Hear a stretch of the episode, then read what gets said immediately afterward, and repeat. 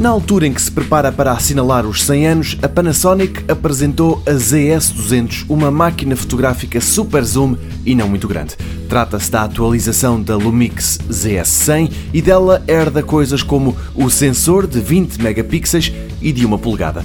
Continua também a conseguir gravar vídeo em 4K a 30 frames por segundo, tem Wi-Fi e Bluetooth e também não sofreu alterações no sistema de estabilização de 5 eixos. Assim, a grande novidade é a lente utilizada, uma Leica que é capaz de fazer zooms ópticos de 15 vezes.